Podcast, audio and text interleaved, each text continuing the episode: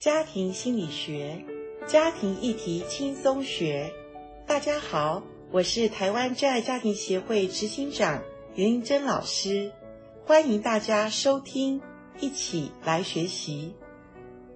今天我们在节目当中，很高兴再次邀请到台湾真爱家庭协会的严玲珍副理事长，严老师您好。你。好，阿关好，各位听众朋友，大家好。哎呀，我们这个一系列谈冲突哦，真的是引起了听众朋友很大的回响，真的吗？没有制造更多的冲突哈、 因为没有不吵架的夫妻。是不过我们今天不冲突了， OK，我们今天要来谈爱的语言。哦，很重要，很重要。我相信呢，我们都是因为相爱才结合的。可是进入婚姻之后哦，常常有人说，好像走进一个爱情的坟墓， 嗯，开始感觉不到是以前那个婚前的浓情蜜意，怎么都被柴米油盐酱醋茶、孩子教育的问题所取代。然后呢，就感受不到说对方现在到底爱不爱我。呀对，这真是很重要，因为婚前婚后其实真的差很多嗯啊。那婚后的话，面对很多现实的东西的时候，呃，加上我们觉得已经结了婚了嘛，我们就要面对我们现在每一天生活当中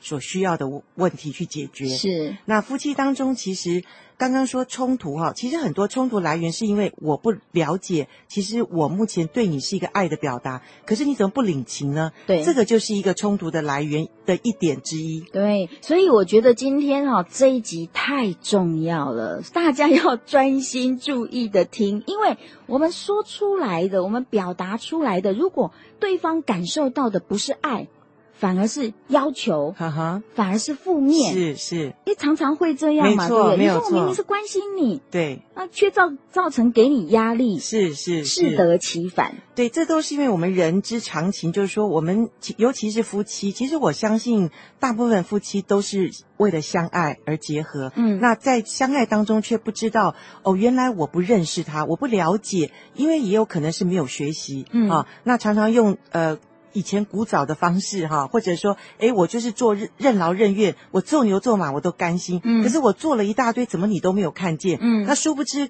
对方他可能要的爱的表达方式，跟你想象的其实是不一样的。而且哦，有时候男女的差异，或者是跟他跟他的个性、跟他成长背景的影响，都会带来每一个人接收那个爱的语言是不同的哦、哇，那你把事情真的复杂化了，也是真的，因为人的不一样，因为男女的大不同，这个都是跟我们的环境背景，那我觉得都有关系，都有对关。对系。好，所以呢，今天严老师要来教我们哈、怎么样用正确的爱的语言，当你表达出来哦，这都好的是哈，拎安拎某熊盖耶，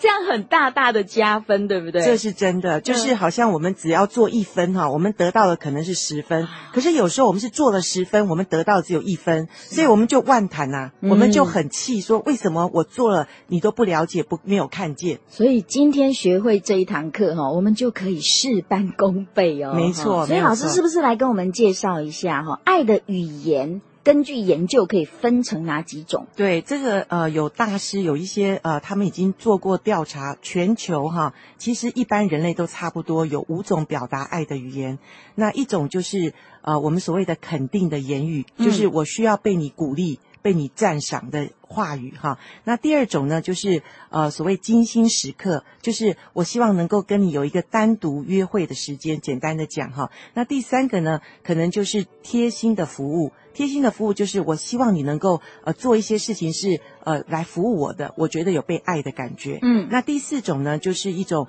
呃，就是我们所谓的买礼物，好，给他一个创意的礼物。当然，礼物不一定用买的啦，你用精心制作也是很好的。嗯，那第五种呢，叫做肢体的拥抱或肢体的接触。这五种是大概人类所需要的五种爱的语言表达方式。嗯，这个是根据研究统是计出来的、哦全，球，我想不管呃黄白黑种人都一样的，嘿，嗯就是人类所需要的大概的我们家人之间的亲密关系里面五种爱的语言表达方式，嗯它已经归类整理出来的。嗯，我觉得今天这个太重要了哈、你一定要你表达的爱的语言是对方可以接收得到的，而且是他需要的。是这个在我们的婚姻当中绝对是大大的加分。如果你自己哦，实在是还察觉不出来哈、参加一下严老师他们的婚姻营会，帮助了两千多对的夫妻，对不对？是我们有夫妻成长课程的营会哈，好好的浸泡在里面，